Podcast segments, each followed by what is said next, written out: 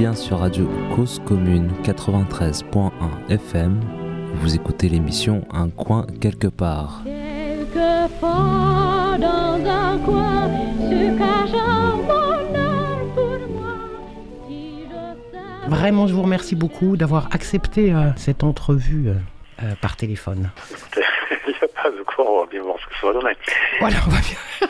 oui, on va bien voir ce que ça va donner, mais déjà, euh, tout ce que vous avez apporté là comme élément euh, dans, les, dans les mails, etc., ça m'a permis de préciser un peu des choses, parce que moi j'avais des, des souvenirs de choses dont j'avais vaguement, mais trop vaguement, je m'en excuse, entendu parler dans les années 2015-2016. Puis après, c'est vrai que je me suis occupé d'autres sujets, et que voilà. Et donc euh, là, j'étais vraiment heureuse de, lire tout ça. J'ai lu pas mal de choses, et sur le blog et sur le site. Mais donc, euh, si on recommence euh, pour, euh, pour les auditoristes qui, eux, n'auront pas fait ce petit chemin comme moi avant, peut-être je commence par vous laisser vous, vous présenter un petit peu, puis nous raconter comment, en fait, vous vous êtes intéressé, vous, au global, on va dire au sens large d'abord dans un premier temps, aux, aux situations des Roms en Slovaquie ou ailleurs dans le monde. D'accord. D'accord, bien. Je m'appelle Ivan Akimov, euh, je suis natif de Slovaquie, mais j'ai vécu mon enfance en tant que réfugié politique euh, à l'époque, en 68. Oui.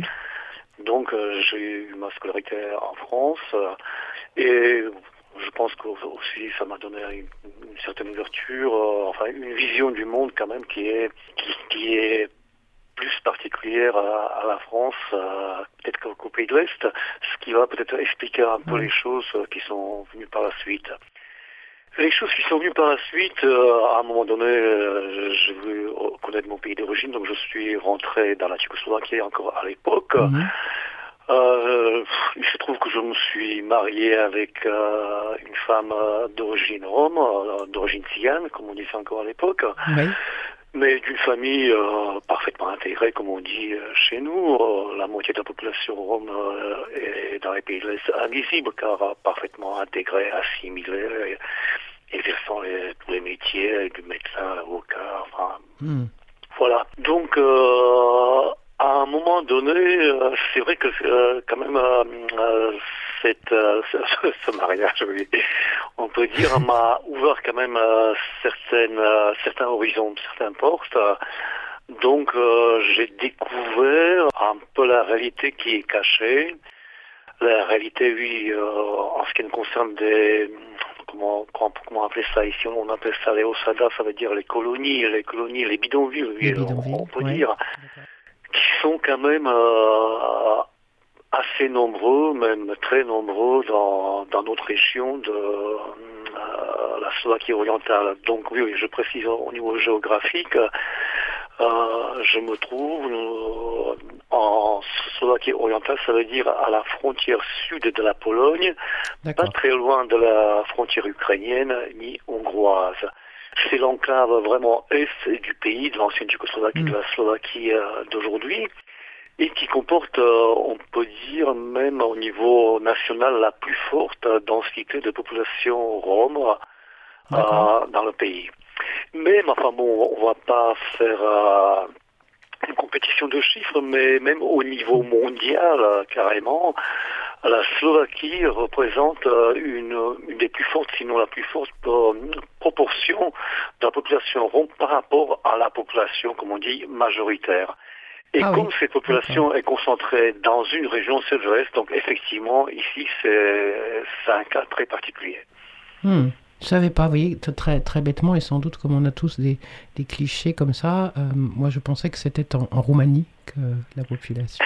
Oui, c'est vrai, c'est un peu le cliché, bon, bah, enfin, le cliché qui Voilà. correspond aussi à, à cette vision qu'on a en France, parce que C'est surtout des ressortissants roumains qu'on voit en ça. France. Hmm, ouais, ouais. D'accord. Donc c'est comme ça que ça vous, que, que les projets ou les idées euh, et, les, et les choses euh, vous sont venues, vous ont touché. C'est en voyant ces, ces bidonvilles, c'est en voyant les conditions de vie et d'habitation. Oui, tout simplement. Enfin, même, ça peut paraître euh, peut-être un peu naïf. Euh, quand j'étais en France, euh, j'ai- j'exerçais le métier de musicien, musicien de cabaret. Voilà, je faisais de la musique Oui. commerciale à russe, tzigane, comme on dit. Donc j'avais une petite ouverture, mais tout petite, sur la culture tzigane. Donc euh, effectivement, quand, quand j'ai vu les choses en vrai, euh, bon bah je me suis dit j'ai tellement Mm. reçu euh, de choses magnifiques, euh, voilà romantiques, hein, Mm, les lunettes mm, roses, avec avec cette culture, avec cette musique. Donc quand quand j'ai vu, je veux pas dire les vrais, mais une réalité de terrain qui était là, oui, dur comme du béton. Bien sûr, ça m'a interpellé. Ça m'a interpellé aussi par mon passé d'émigré. Oui. Euh, L'émigration, euh, voilà, c'est une expérience bien entendu très forte. J'ai grandi, enfin, j'ai, voilà, mon enfance c'était l'émigration. Donc là, j'ai retrouvé beaucoup, beaucoup de parallèles qui m'ont bien sûr euh, touché. Je ne Mm. pouvais pas rester insensible. Euh, Est-ce que vous diriez que en, en Slovaquie, vous disiez donc le nombre important de, de personnes qui, ne, qui, qui sont présentes, mais aussi le nombre important de gens qui du coup ne sont pas euh, intégrés entre guillemets ou qui n'ont pas des conditions de vie ou d'habitat euh, correctes? Oui, c'est une réalité récurrente qu'on ne voit pas forcément toujours euh, très souvent. À l'ouest du pays, ça ne se voit pas, pratiquement pas du tout. Plus on va à l'est, plus euh, les choses euh, deviennent visibles ou évidentes. Bien que ces, ces populations voilà, qui, qui sont marginalisées vivent euh, un peu à l'écart, ils sont pas, Oui. puis ils sont pas, pas forcément la lumière du jour. Mhm, Mais il y a toujours cette espèce de bipolarité. Enfin, d'un côté, il y a une intégration qui est bah, parfaitement réussie. Enfin, on peut dire, on peut parler de l'assimilation. Enfin, Mhm, voilà, mhm. ça, on, on peut voir ça co- comme on veut. Mais la réalité est telle qu'au moins la moitié euh, de la population rome est intégrée, travaille. Enfin, euh, voilà, on, euh, peut dire invisible. Mais par contre, vraiment, on n'arrive pas à gérer ces, ces innombrables bidonvilles qui, à l'époque de la chute du mur de Berlin en C'est ça. 89, Ouais. Bon, était une soixantaine euh, à peine dans le pays. Maintenant, euh, voilà, 30 ans après, il y en a plus de 1000, enfin 1200 par là. Donc on n'arrive pas à gérer, bon, il y a la démographie et, et tout ça. Il y a, il y a ce changement euh, de, de système économique Oui, euh, oui, voilà, qui a frappé de plein fouet et, a atteint sa cible. oui. On- n'arrive pas, mais on, on essaye. Vous diriez qu'il y a eu des politiques en, en Slovaquie qui auraient dû permettre que les choses s'améliorent de ce point de vue? Savez, euh, avec une vision de, l'Ouest, entre guillemets, on peut très bien, très facilement tomber dans les clichés, ouais, à l'Est, c'est tous des racistes, ils font rien, etc. Euh, c'est pas forcément vrai. Non, je sais pas que c'est pas forcément vrai, c'est pas vrai. Il y a eu des politiques, bon, la politique, euh, c'est- pas, ça veut pas dire forcément des miracles et des réussites, mais il y a des volontés, de toute façon, il y a, des volontés euh, pendant des périodes plus fortes ou moins fortes, mais il y a effectivement toute une euh, politique au niveau de la scolarité, au niveau de la santé, mais je veux pas dire que c'est un problème insoluble, mais c'est un problème qui est immense. Vu qu'il est concentré dans une seule, euh, enfin, surtout dans une seule région, donc euh, à première vue, il ne con- concerne pas tout le pays, donc euh, c'est pas évident pour euh, quelqu'un de politique de s'engager ouvertement euh, euh, sur cette problématique. Mais depuis euh, maintenant euh, les dernières récentes années, effectivement, on se rend très bien compte que c'est un problème vraiment national. On Ouais. essaie, on essaie au niveau aussi européen et tout et tout.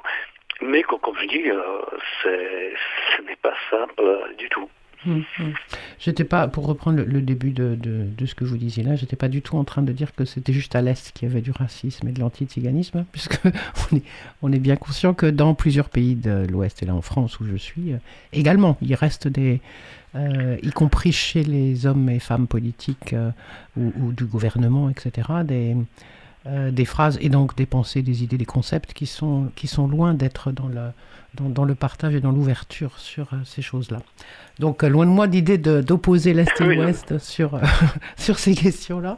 Ok, et alors peut-être on peut essayer de comprendre comment vous êtes passé de ces, de ces constats-là à ce magnifique projet euh, qu'est Chave et, et voilà, comment est-ce que du coup vous vous êtes dit Alors peut-être c'est pas ça que vous êtes dit. Comment vous êtes dit Peut-être c'était avec les enfants qu'il fallait faire quelque chose, parce que c'est avec les enfants que, que l'avenir allait pouvoir se dessiner, ou je ne sais pas. Comment c'est comment c'est Bah, écoutez, c'est c'est la vie qui a fait que.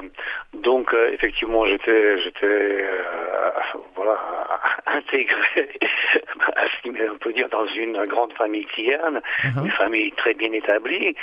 Mais euh, autour de nous, il y avait effectivement, dans, dans, dans la ville où nous vivions à l'époque avec mon épouse, à Kishmalok, il y avait, c'est une, on peut dire la, la rue tigane de la ville, avec euh, pas mal de familles qui étaient d'un niveau euh, social, enfin, pas très élevé, au contraire.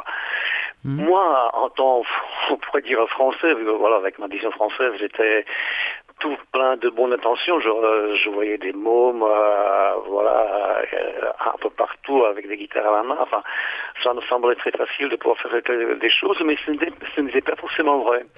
Car même à l'intérieur de la, la- la communauté elle-même, elle est très, très, très diversifiée, très disparate. Euh, pour simplifier, enfin pour faire une image, on pourrait dire qu'il y a vraiment un système de caste qui est, qui est, qui est très, très, très, très dur, enfin qui, qui, qui est pas facile de franchir. Donc au départ, quand moi j'essayais, je me disais bon ben voilà, on va faire un petit groupe, on va faire, on va faire quelque chose. euh, je me heurtais à des obstacles de la part de la communauté elle-même. Non, ça se fait pas. Chacun doit rester dans son coin, dans, dans, dans son tiroir, voilà. Et Mm. puis il se trouve que euh, euh, une des sœurs euh, aînées de, de ma femme, Anna Koptova, est ce qu'on peut dire euh, une militante, une figure du militantisme Oui. à Rome, en, déjà à l'époque en Tchécoslovaquie, Mhm. un peu pour euh, voilà une image comme Angela Da- Davis à Rome. Ouais. Enfin bref, euh, c'était une des premières universitaires euh, tziganes à l'époque. Elle a, fini la, la faculté de euh, journalistique à Bratislava euh, dans les années euh, 70. Euh, elle a été présente au deuxième congrès mondial à, à Genève. Mm. Ensuite, euh, elle a été cataloguée comme ennemie du peuple par le euh, système encore à l'époque, car elle s'est prononcée euh, en faveur des Roms. Donc voilà, à, à- à l'époque sous le régime encore communiste, euh, elle était tout de suite, euh, ce, ce genre de personne, de démarche, était qualifiée de euh, nationalisme tzigane, donc Mm, c'était mm, pas mm. bien vu. Mais bref, je veux dire que, ce, que cette euh, sœur, enfin pour moi belle-sœur, c'est quelqu'un qui nous a, qui est venu un jour, voilà, un, un peu troubler les, les eaux stables de notre petite ville de province en nous disant bon bah secouez-vous, faites quelque chose, euh, voilà, essayez, essayez de, de bouger un peu. Et le fait que cette initiative est venue d'une personne qui a été de la communauté, mais en même temps quelqu'un qui, est, qui a vraiment sorti, enfin voilà, Oui, c'était une universitaire, c'était c'était une figure, donc elle avait une autorité, donc ça nous a permis de justement de franchir ces barrières internes qui sont très très fortes. Donc on a commencé un petit projet de euh, parascolaire, de devoir à la maison, enfin des trucs, euh, voilà, Mhm, tout, mhm. tout bête, tout enfantin. Les mômes euh, euh, étaient dans la rue, ils étaient là tous, donc tout le monde venait. Mais très rapidement, voilà, euh, on a on a bifurqué sur l'artistique, euh, sur le culturel, car euh, voilà, il fallait bien attirer euh, tous ces jeunes. Oui. Ce n'est pas uniquement qu'avec euh, les maths et l'orthographe euh, qu'on allait les faire euh, euh, voilà, euh, venir. Donc on a euh, initié un petit groupe musical. De nouveau, je reviens à, à ma femme qui est issue d'une famille des musiciens. Donc ça, euh, on peut dire que ça allait tout seul. Et vraiment, ça, ça, ça, ça a été, euh, euh, disons, un projet commun. Voilà, moi je suis musicien aussi, donc euh, ça, ça a pu très très euh, prendre très vite. Et, mais je voudrais quand même euh, voilà euh, souligner un détail. Donc c'était, euh, on était dans une petite ville de province absolument paumée en Slovaquie orientale. Voilà, on faisait un peu de culturel, mais ça n'allait pas plus loin. Il y avait un potentiel fou d'après moi, parce que bon bah voilà, je suis quand même un, professionnel de ce métier, Mhm. mais bon, on piétinait, puis bon, voilà, sans aller plus loin. Et puis un jour, un jour, voilà, la France a intervenu par le biais euh, de, de, de- de- du- comment dire, du, euh, la venue de spécialistes euh, pour la question Rome euh, pour un congrès en Slovaquie. Donc c'était les années euh, 90. L'Europe de l'Ouest Mhm. nous envoyait des, des experts en tout genre, n'est-ce pas? Ça c'est encore chose. Absolument. Et parmi ces experts, il y avait deux personnes extrêmement sympathiques, dont Annie Huet, qui était enseignante en école mobile dans la région de l'Est euh, français. Hmm. Et, et, euh, voilà, on a, on a sympathisé. Le congrès, je vous dis pas, ça c'était, c'était un peu n'importe quoi. Mais bon, Hmm. comme elle, elle était vraiment une personne euh, du terrain, une enseignante de, de classe euh, mobile, de ca- caravane. Donc euh, voilà, on, on s'entendait très bien, on l'a fait venir chez nous, et elle a vu ce petit groupe, elle a dit ouais c'est formidable, ok, alors, je vais essayer de vous faire quelque chose pour venir en France. Bon, euh, on n'y croyait pas du tout, et puis deux, trois mois après, on a reçu une invitation et on est Mmh. parti pour une tournée en France. Euh, là, je, je marque une pause parce que ça, ça paraît anodin, mais c'était, vraiment ça le départ d'une aventure, oui, Mm. euh, pour nous extraordinaire, parce que Mm. ensuite pendant 20 ans on n'a pas arrêté de tourner. Et là, je précise, et ça, ça, ça résume un peu vraiment mon, mon propos et notre expérience, parce que voilà, donc cette euh, enseignante de classe mobile, Annie Huet, qu'est-ce qu'elle a fait? Elle est rentrée euh, à Nancy. Il y avait euh, quelqu'un qu'elle connaissait très bien à Tomblaine. Ce, quelqu'un, c'était Hervé Ferron, Maire de Tomblaine, Hmm. qui euh, n'avait aucun rapport particulier ni au Rome ni aux Tziganes, même au contraire, euh, comme je l'ai su euh, après, il avait, à la- il avait à l'époque des problèmes avec une famille des, des, des, des gens qui stationnaient sur le terrain, Euh, donc ça n'allait pas très bien. Enfin, il avait toutes les raisons, je dirais, pour dire non, fichez-moi la paix, Mhm. ça ne m'intéresse pas, j'en ai assez chez moi. Et il a dit non. Ok, c'est bon, euh, voilà, on a un festival euh, aux actes citoyens avec les petits tziganes euh, viennent. Et Hmm. il nous a lancé une invitation. Donc on est, on ne sait pas, on aurait pu très bien faire un beat comme on dit, on aurait pu faire des, des problèmes, j'en sais rien. Mais ce, ce brave gars qu'on connaissait absolument pas, il a pris le risque. Voilà, il a pris le risque euh, d'ouverture, de, de, de faire venir. Euh, il savait très bien que c'était un groupe de tziganes, de bidonvilles, de jeunes Mhm. et tout et tout. Il a dit ok, venez. Donc on est venu. euh, Vous imaginez des, des enfants qui viennent, qui n'ont pas de courant, qui n'ont Oui. ah, pas d'électricité. Tout à coup on se retrouve avec euh, tout le confort, euh, voilà, de base qui était pour, pour, pour tous- tous ces jeunes fantastique. Puis on se retrouve devant un public, bah, tout simplement, voilà, avenant, sympathique. Personne nous a craché dessus. Ça s'est extrêmement bien passé. Donc euh, voilà, c'est un, petit détail, mais pour moi, ça, ça résume tout. Ça résume aussi tout ce qu'on a vécu ensuite. Donc euh, voilà, à la France, je dis pas qu'il n'y a pas de problème, mais bien sûr, j'allais dire qu'il n'y a que ça. Oui, j'ai vécu, enfin, je- oui, j'ai vécu ma vie professionnelle en France. Mais malgré tout, malgré tout, avec une troupe de mômes, de bidonvilles, de tziganes, de Slovaquie de l'Est, bah, pendant 20 ans, on, on a tourné, on n'a pas tout trop, sans faire de la mendicité, sans, sans, sans nous demander euh, le monde, hein, pas du tout. Non, voilà, on en a toujours trouvé des gens qui étaient prêts à prendre le risque, qui étaient prêts à, à, à nous ouvrir leur por- leurs portes. Combien de fois on a été logés chez les habitants dans les festivals. À chaque fois, ça s'est très, très bien passé. Pour moi, il, est- il est tout bête et tout simple que, euh, bon, la France, mais d'ailleurs, je pense aussi comme les autres, pays du monde, euh, que les gens ne sont pas que des, que des salauds. Enfin, voilà, le monde n'est pas si mauvais que ça, quand même. il, il y a, il y a, voilà, il y a quand même de l'espoir. Il y, a, il y a de l'espoir. Ouais. Euh, vous disiez donc les, des- les enfants, les jeunes et vous, toute la troupe a été reçue euh, chez, chez des habitants habitantes. Et mais c'était de réseau en réseau, c'est-à-dire que c'était des gens qui étaient soit déjà des militants, non, ou c'était Oh, pas forcément, pas, Pas forcément, forcément, mais ce sont des réseaux qui se sont créés. Oui, Donc on a, ça. On a ensuite, euh, eu, euh, on a pu euh, intégrer les festivals SIOF. Ouais. c'est une très grande organisation de festivals folkloriques en France qui n'ont rien à voir avec les Tziganes. Euh, voilà, il faut venir des, des groupes du monde entier. Là, c'était pareil. C'est pas évident pour le- des organisateurs de festivals d'adultes, sérieux et tout et tout, à coup de parier sur une troupe de jeunes Tziganes. Mais bon, ils ils l'ont fait. Mhm. Alors on a fait, fait plein de festivals. À chaque fois on a rencontré des gens du monde entier, et, et voilà, et, euh, ça, ça, ça fait, ça fait tout, tout- toujours bien passé. Enfin, ça, ça a l'air presque euh, d'une histoire à l'eau de rose, voilà, quand, quand je raconte comme ça. Donc euh, je veux pas exagérer, mais c'est notre euh, expérience, expérience à nous. Et bon, à chaque fois, à chaque étape, bon, voilà, on rencontrait d'autres gens, on dit, oh, ouais, c'est sympa, bon, bah, voilà, on va essayer de faire. Et euh, vous savez, j'ai passé ma vie professionnelle en France euh, comme musicien. Donc, lorsque vous présentez un groupe ou un orchestre de quatre Mm. personnes ou cinq, on vous dit déjà, c'est beaucoup, c'est énorme. Euh, non, vous venez tout seul. Mm. Et là, on venait à, à, à 30, 35.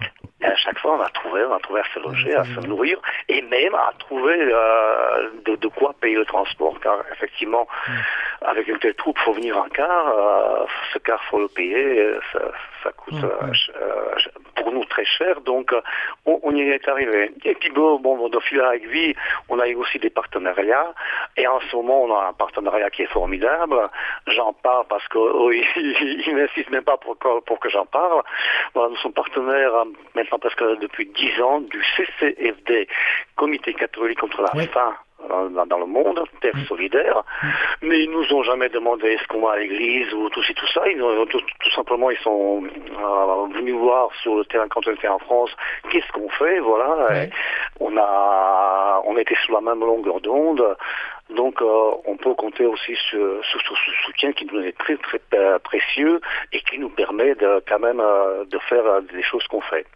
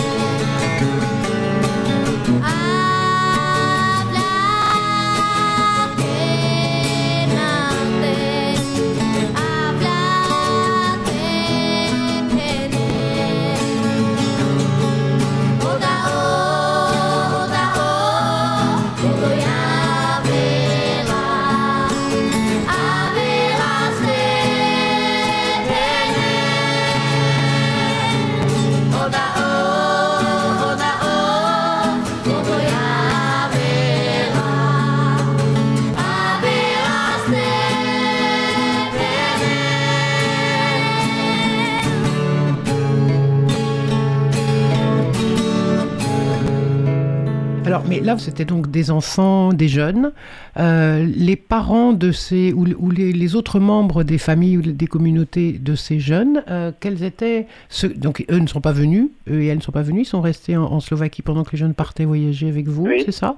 Et quels étaient leur, euh, le, le retour, leur, euh, leur sympathie par rapport à ça, leur compréhension de ce qui se passait, ou leur, leur participation ou pas contribution à la chose? Oui, mais écoutez, euh, il il y, a, il y a deux facettes. Bon, d'une fa- euh, une part, euh, il y a la confiance qu'ils nous ont fait. euh. Certains, on les connaissait, d'autres, on ne les connaissait pas du tout. Mhm. Mais vraiment, euh, je suis, je, je- j'en suis reconnaissant euh, et j'admire la confiance qu'ils ont fait euh, qui- euh, à nous en, en laissant partir les enfants. Mhm. Donc ça c'est la majo- majorité vraiment qui est positive. Il y a un petit bémol toujours, mais, mais qui correspond aussi à cette situation hum, sociale et économique désastreuse dans une communauté où euh, on se bat tous les les jours pour survivre, ou, un ou deux euros, veut dire est-ce qu'on mange ou est-ce qu'on mange pas, il est très très difficilement concevable, pour ne pas dire inconcevable, qu'on peut faire des choses euh, gratuitement, voilà, l'humanitaire. C'est- ça va à partir d'un certain niveau de vie. Donc effectivement aussi dans ces communautés, il, il y avait ceux qui, qui, qui avaient la chance de partir avec nous, euh, mais puis il y avait aussi des réactions qui disaient, qui disaient oui, oui, n'y allez pas, ils vont faire de l'argent sur vous, et tout ça et tout ça. Donc euh, ça ne prévalait pas, mais c'est- toujours présent car euh, effectivement, comme, je, je dis, euh, les conditions sont telles qu'on ne peut pas exclure euh, ce genre de voilà d'idées euh, toutes faites. Mm. Mais bon, on arrive à, à- à faire avec euh, Mm, et on est toujours là. Ah oui, tout à fait. Et avec, avec l'énergie que vous y avez mise et que des gens avec vous autour de vous ont- y ont mis, y, est-il resté quand même un écart euh, avec ce que les enfants, pour, pour eux, pour les enfants et pour les jeunes, quand une fois qu'ils ont vécu eux aussi leur, cette expérience-là avec vous, qu'ils ont vu ce qu'ils ont vu, qu'ils ont compris des choses sans doute, Oui. qu'ils ont, qu'ils ont été dans des habitats différents de là où ils sont, euh, comment gèrent-ils, entre guillemets, ou comment assurent-ils l'é- l'écart avec ce qu'ils retournent à vivre ensuite au quotidien Oui. Oui, non, mais ça, ça, c'est une question très pertinente euh, qui, que nous, nous, bien entendu, nous posions aussi. Donc euh, les petits, bon, les petits, euh, voilà, oh, ça, ça change rien. une seconde ils sont là, une seconde ils sont là. Mais par contre, à partir, on peut dire, à partir de l'adolescence, Oui. qui est très précoce, donc les, les ados, ceux qui avaient 13-14 ans, on sentait déjà que, que ça, ça les faisait réfléchir. Euh, je veux dire aussi que hum, je souligne que nous, on n'est pas dans un système euh, un peu comme à la française, oui, des réunions, des, des explications. On n'a pas le temps, on n'a pas le temps. On est deux adultes, donc Ouais, ouais, ma femme et moi, et puis ça. 30 voire Et puis 40 on y va, quoi. Donc on est dans l'action. Ah, ah, Mais ah. bon, on, on observe quand même, euh, on voit les choses. Donc effectivement, les jeunes ados, quand ils rentraient d'un séjour de 3 4 semaines dans une autre euh, galaxie, dans un autre monde, ah. effectivement, on voyait qu'il y avait euh, certaines, euh, disons, réticences, réticences, enfin voilà, euh, ils étaient un, peu- un peu gauches, ils faisaient des blagues, on va rentrer chez, chez, les, chez les sauvages, enfin des choses comme ça. Mhm, mhm. Bien entendu, ils reprenaient pied très vite, quand ils n'en avaient pas le choix. Mais ce qui était pour nous vraiment euh, très précieux, et aussi euh, on était en demande, nous comme adultes, c'est qu'on pouvait commencer à parler des choses avec eux. Enfin, eux ils-mêmes commençaient. Ouais, Ils ça. commençaient à avoir une, un regard, une analyse un regard critique sur eux-mêmes, sur euh, voilà, sur les choses comment elles se passent, car c'est bon voilà, une certaine euh, autarcie, une marginalité qui a des côtés rassurants, mais il y a aussi euh, les, les côtés qui sont là, bah voilà, il, y a la saleté, il y a des rapports euh, qui sont pas forcément toujours au beau fixe, etc., Ouais, etc. ouais, Et disons, euh, parfois ça peut être des choses tabous, mais avec justement donc l'arrivée euh, bah, de l'âge adulte, ces jeunes, puisqu'ils ont eu l'occasion de voir autre chose, bah voilà, ils commençaient à poser des questions, à, à- à analyser, à, à parler des choses. Hum, c'est ça. Et, et y compris dans ce qu'ils en comprenaient sur euh, la source de cela ou de d'où ça venait.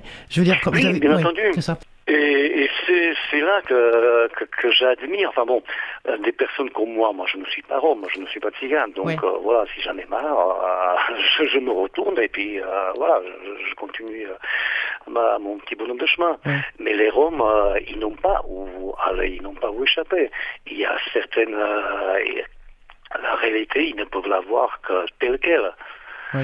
Et, ce n'est pas évident de, de, de faire la part des choses, c'est sûr. Ouais. Et vous avez euh, indiqué, vous disiez, une adolescence très précoce. Est-ce que vous dites par là que parce que parce que c'est compliqué, parce que la vie est difficile, qu'on devient, on, on grandit vite, trop vite, ou bien c'était autre chose que vous disiez Euh, écoutez, à partir du moment que, que, que le môme s'est marché, donc euh, voilà, euh, il fait partie intégrante de la vie. Là, il n'y a, pas Oui. de, de, de- de la vie d'adulte, il, il voit Oui. tout. Oui.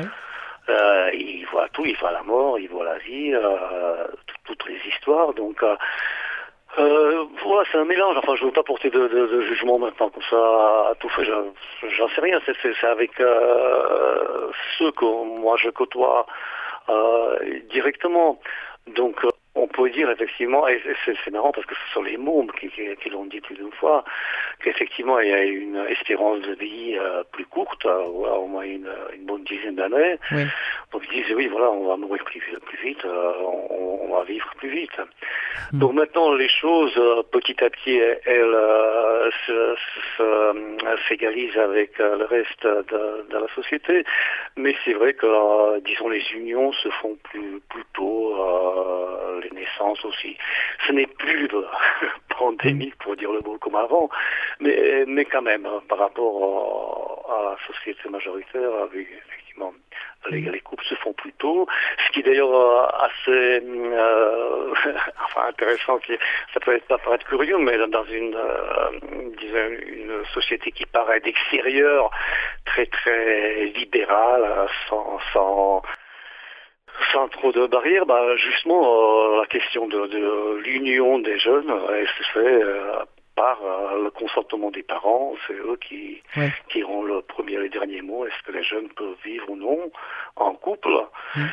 C'est vrai que ça se passe assez tôt, et puis bon, euh, en général, ce sont des choix qui, qui sont assumés, et qui manifestement ce sont des bons choix. Ce sont des bons choix parce qu'ils tiennent, c'est ça? Oui, voilà, Mm. ils tiennent, donc euh, ils n'ont pas à se casser la tête ensuite. Euh, d'ex- vu d'extérieur, enfin moi, ça, me- paraît souvent, enfin bon, à 6 ans, décider qu'on va vivre avec une personne toute sa vie, euh, voilà, je dirais que c'est... Attends, attends, on, on- a tous fait quelque chose. Mais là, manifestement, ça se passe comme ça, et puis c'est pas plus mal. Voilà. Ok, ok.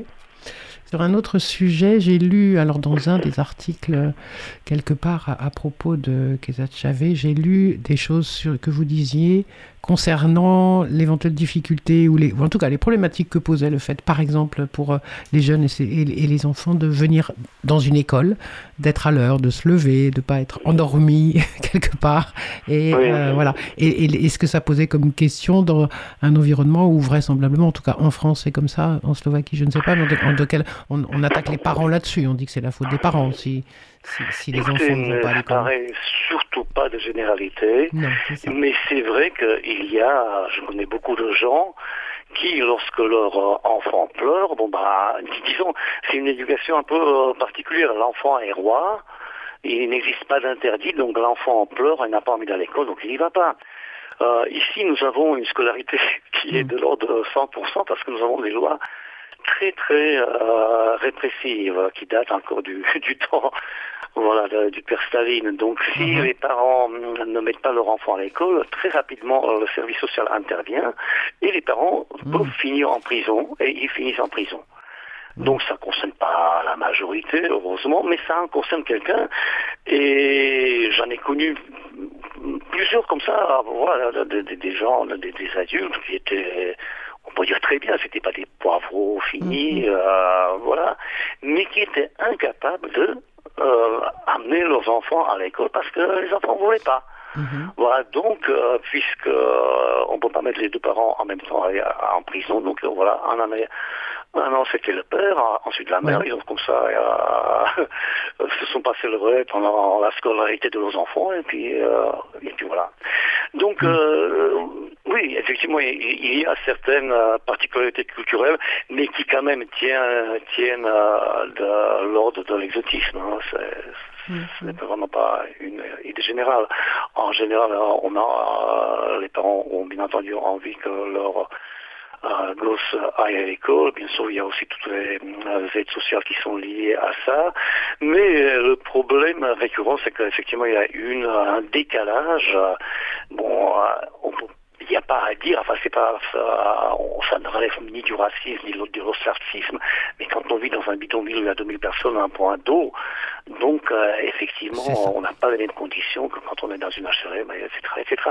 Donc, il y a un écart culturel, linguistique, bien entendu. Il y a beaucoup de- d'enfants qui ne comprennent pas du tout la langue du pays, Oui. qui vont à l'école. Donc, euh, ça, ne- ça ne peut produire que de l'échec. Donc, il y a une scolarité qui est parfaitement euh, performante au niveau du nombre, mais au niveau de la qualité, non. Et il y a, bien entendu, il y a des volontés, on, on- des analyses, on, voilà, on promeut l'école inclusive. Pendant un moment, on parlait d'internat et tout. Donc, euh, oui, il y a encore beaucoup, beaucoup de choses à faire, effectivement. C'est ça.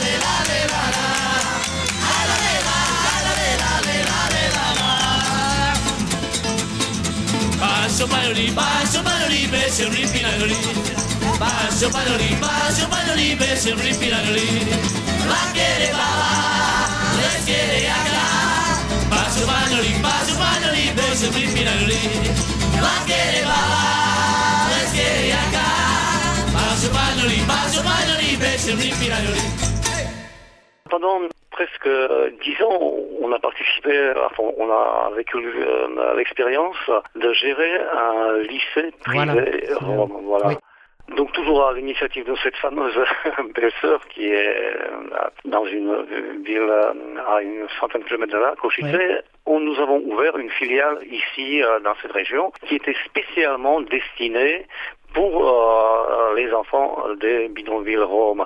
Ce qui posait problème, bien sûr, parce qu'on nous a accusés de, de racisme, de ségrégation et tout, mais dans les bidonvilles, il n'y a, il y a pas un chat différent, il y a- ils sont tous roms, donc bah, effectivement, on n'avait que des roms. mais, euh, mais là, je- voilà, c'est juste une petite euh, parenthèse par rapport à, à toutes les euh, têtes bien pensantes européennes, euh, qu'elles soient militantes roms ou non. Voilà, donc il y a des, des- des préjugés, on peut dire. Tac, euh, donc on on a pu bénéficier d'aucune aide européenne Mhm, parce qu'on mhm, était mhm. catalogué comme raciste, raciste tzigane envers les, les blancs, en- envers les, les non, non tziganes. Euh, bon, on, on s'en fout, nous on est dans le terrain, mais il est vrai que euh, si on avait un peu euh, plus de sous, on aurait Bien pu peut-être tenir plus longtemps. tenir plus- voilà, donc on a pendant, c'était là en 11, oui, donc pendant 6 ans, nous avons tenu euh, deux classes, disons, de collège et deux classes de lycée. Voilà, donc deux classes pour petits et deux pour, pour, euh. Donc on avait en moyenne euh, 70 élèves euh, qu'on gérait. Bon, c'était vraiment toute une, toute une expérience très particulière parce que c'est- une expérience qui, qui relève euh, d'un- d'une démarche individuelle. Voilà. Oui, oui. On peut pas appliquer ça au niveau de l'éducation nationale. Mais disons, on- voilà, notre point de départ, que quoi qu'il arrive, la tête dans le mur, on, on fait venir ces mômes à, à- à Mm. l'école. Mm. Voilà, lorsqu'ils venaient pas, moi je prenais ma voiture, j'y allais, je, je les tirais du lit. euh, enfin bon, bref, mm, on employait tous les moyens. Et euh, au bout de six ans, on a quand même euh, réussi, et ça, on n'y avait jamais cru au départ, à avoir 16 bacheliers. Mmh, 16 bacheliers à Rome, donc c'est pas quelque chose d'extraordinaire. Il y a beaucoup de, de Roms qui, qui- qui sont bacheliers, qui font des études supérieures, tout ce qu'on veut. Mais par contre, euh, des, des bacheliers, des, des gens qui sortent directement des bidonvilles, il n'y en a pas tant que ça. Ça commence à venir petit à petit, mais vraiment c'est encore très rare. Donc euh, voilà, pour nous c'était quand même une énormissime bah, satisfaction car Bien on sûr. a vu euh, ces jeunes qui avaient plein de problèmes, enfin qui, qui, qui ont lâché plein de fois. Enfin, normalement dans un, je dirais dans un contexte normal, ils n'auraient pas pu réussir parce qu'ils se Mhm. seraient, seraient fait virer depuis longtemps. Enfin, comme je dis dans l'éducation nationale, qu'elle soit française ou slovaque, enfin, il y a des règles qu'il faut respecter au niveau de la masse. Moi, je dis pas qu'il ne faut pas respecter les, les règles, mais quand on prend vraiment une toute petite entité, on peut quand même faire plus d'arrangements. Donc, et ces, ces, ces jeunes ont passé le bac. Il y en a eu même qui ont eu les mentions, bien, très bien. Et puis, bon, bah, somme toute, euh, on voit que, euh, que- qu'ils évoluent. Voilà, ils sont pas tous des physiciens nucléaires, mais il y en a quand même qui poursuivent euh, dans l'étude supérieure, ou même avec ce petit bac, bon, voilà, ils peuvent au moins euh, travailler à un autre niveau que, que, que, bah, que ne pas travailler comme, comme les autres. Donc ça a quand même une répercussion dans la communauté, euh, je pense, qui, qui, qui, est, qui est pas négligeable, qui est appréciable. C'est ça qui a été bonne et importante. C'est pour ça quand vous dites personne ne nous a aidés, je comprends, ils n'ont pas aidé au début, ils ont accusé, mais en voyant que ça marchait, que ça fonctionnait, ils n'ont pas, euh, aucune institution ou groupe, etc., n'a soutenu, aidé le projet. J'ai vu qu'il avait été Bah, effectivement, euh, hélas, avec les grosses institutions roms, je ne veux pas les nommer, Ouais, donc ouais. c'est pas passé parce que voilà, si on avait fait comme tout le monde, si on avait mis un ou deux euh, blancs, comme on dit ici, enfin non roms pour faire bien, bon voilà, on était tout de suite, on était catalogué parfait. On l'a pas fait parce que vraiment on a autre chose à faire que, que faire du décor. Bon, ça, ça s'est passé comme ça. Et puis, euh, oui, mais, bon, on va pas pleurer sur nos sauces, c'est- comme ça. Non, mais quand même, vous avez dû, vous avez dû fermer à cause de cela. Non, oui, oui, c'est pas, on a dû fermer, effectivement. Bah oui, c'est ça. C'est vrai, mais, ouais, ouais. Hein.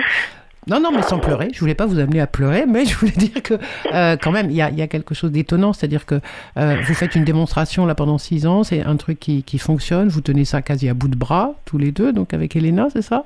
Oui. Euh, Et, et d'autres personnes, j'imagine, dans l'entourage. Et et malgré tout, on continue à dire bah non, ça fait rien, on va pas, on va pas faire ça, on va pas multiplier ce type d'expérience, on va pas le faire ailleurs, on, on va pas écouter. Bah, Qu'est-ce que, comme mais pourquoi Mais pourquoi? Expérience tellement, tellement marginale, on peut dire, euh, qui, qui est tenue euh, à bout de bras, comme on, comme on dit, Ouais, par, voilà, par un, une petite cellule familiale, donc euh, ouais.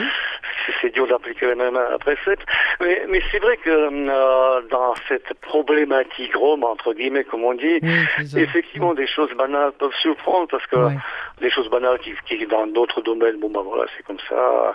Mais là, quand on est face à une, euh, oui, à une pauvreté, enfin une misère, extrême, Oui. que, que, ce soit la bureaucratie qui prime, malgré toutes les bonnes intentions proclamées, bon, bah oui, bah, c'est comme ça. C'est pas une règle générale non plus. Hein. Non, non, non, je sûr. suis pas un expert des bureaux euh, de Bruxelles. Hein.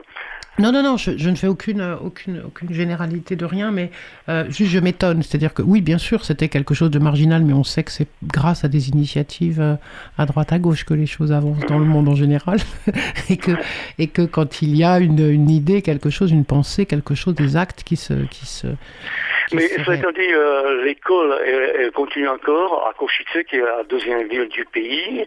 Donc, c'est c'est toujours une- ce n'est plus un lycée. Euh, pour la simple et bonne raison que les familles qui avaient les enfants en âge euh, de lycéen sont presque tous partis euh, en Angleterre ou, ou ailleurs. Mais à Košice, il y a un des plus grands, sinon le plus grand ghetto Rome, l'unique neuf. C'est une cité, c'est une cité qui fait euh, allègrement la une de- des médias, voilà, de, Ouais. de- de toute provenance. Car Ouais, euh, ouais. bon, voilà, c'est c'est quelque chose. C'est une cité de pratiquement 6 000 personnes. Ah, qui, bah voilà, qui, qui, qui est bien sûr délabré et tout et tout. Donc, euh, cette fameuse belle-sœur Anna Koptova, ça fait déjà oh une vingtaine d'années qu'elle a ouvert un, établissement privé qui est surtout, qui est ouvert surtout pour cette, euh, pour ces enfants-là. Donc là, il n'y a pas que les enfants en Rome, il y a aussi d'autres, il y a des, des enfants slovaques, mais la grosse, grosse majorité, elles viennent de là. Et hum, Elena, donc mon épouse, elle continue encore d'enseigner là-bas, ce qui est très loin, et il faut qu'elle se lève à 4 heures pour y aller. Mais et voilà, elle ne veut pas lâcher. Et bon, c'est vrai que cette école, hélas, elle est à l'opposé même de la ville. Euh, c'est une grande ville, Košice.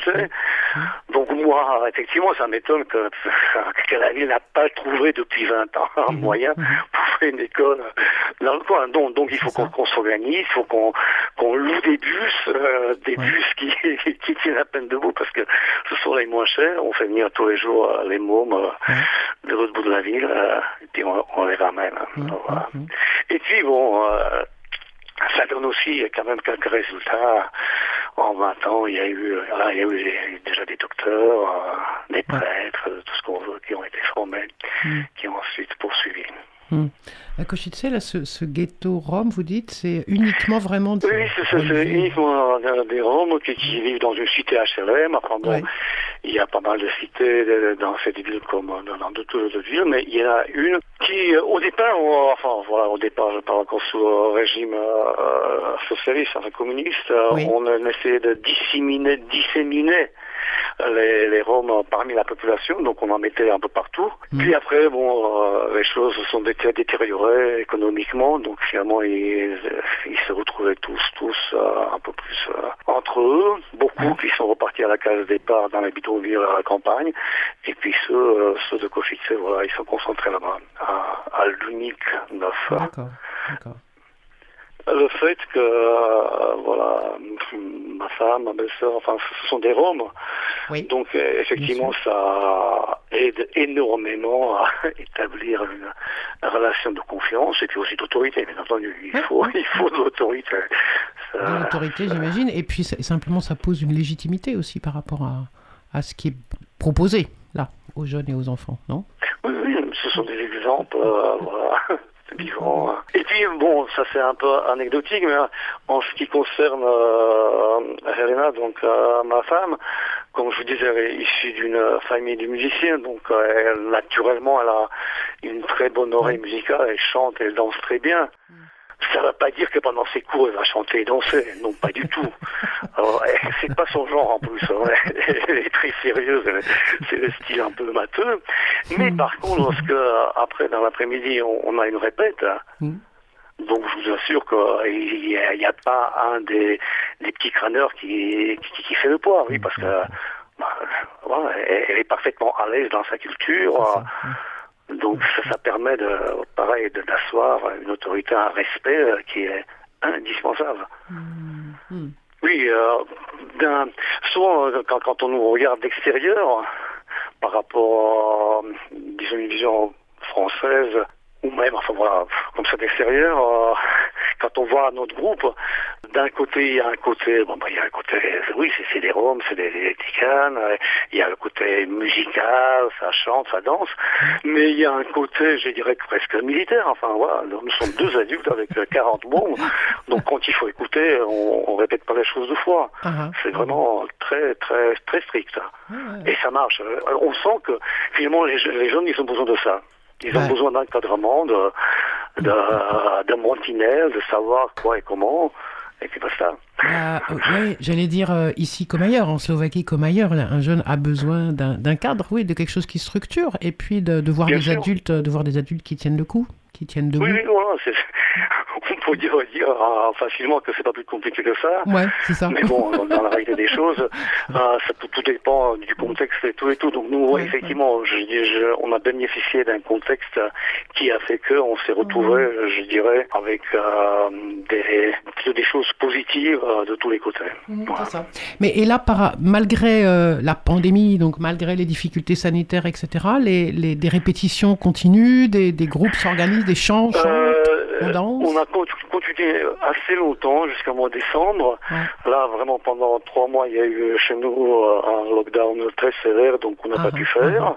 Euh, Là, les choses, depuis, euh, depuis deux, jours, depuis le mois de mai, euh, il y a une ouverture, donc on va reprendre.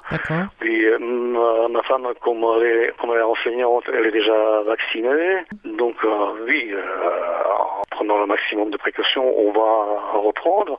Parce qu'il y a une demande, voilà, on, téléphone, on demande sans arrêt quand est-ce qu'on reprend, quand est-ce qu'on reprend, donc on va re- reprendre.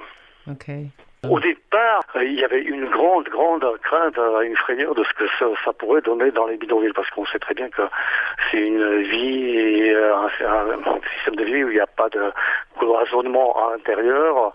Et- mais heureusement, il n'y a pas eu, euh, il n'y a pas eu ces, ces catastrophes euh, qui, qui étaient annoncées. Donc il y a eu euh, plusieurs bidonvilles qui ont été mis en quarantaine. Euh, ça a fait même parler un peu au, dé- au départ les médias parce que il fallait carrément mettre la police et l'armée pour euh, chapeauter ça Mhm. au niveau médical mais aussi au niveau bah, tout simplement la sécurité que euh, vraiment personne ne sorte. Voilà, euh, on peut dire que jusqu'à maintenant le, le pire a été évité donc euh, tout compte fait ils, ils reproduisent euh, pratiquement la moyenne nationale. Ok. Donc j'espère qu'avec l'ouverture, voilà, on aura droit à un peu de répit. Bye.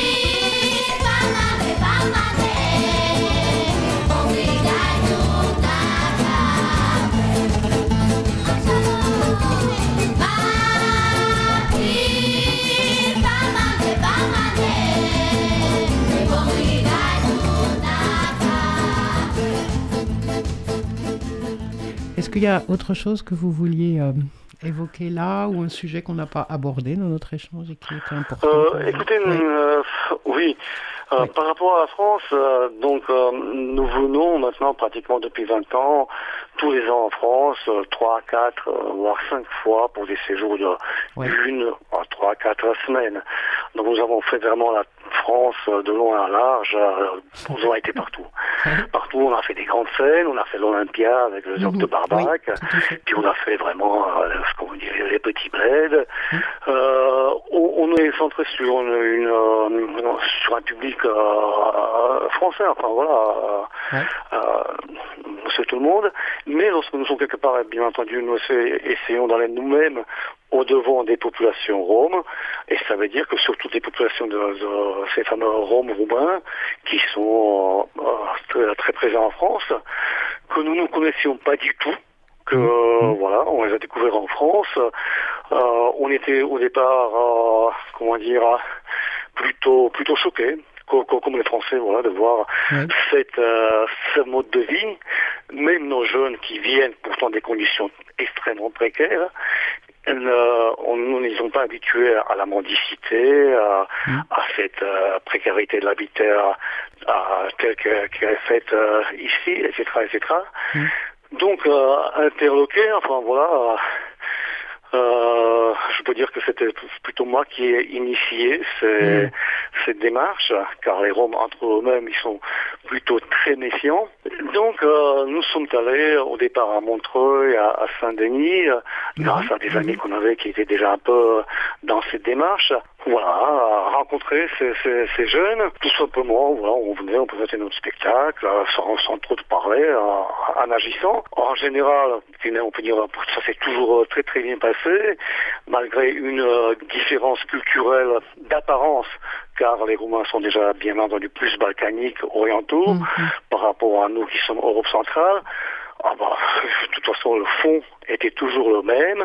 La langue y étant aussi, car la langue en Roumanie, Oui. malgré les différences d'accent ou, ou de dialecte, est quand même une langue commune. Donc on, on en arrivait très très facilement à nouer contact.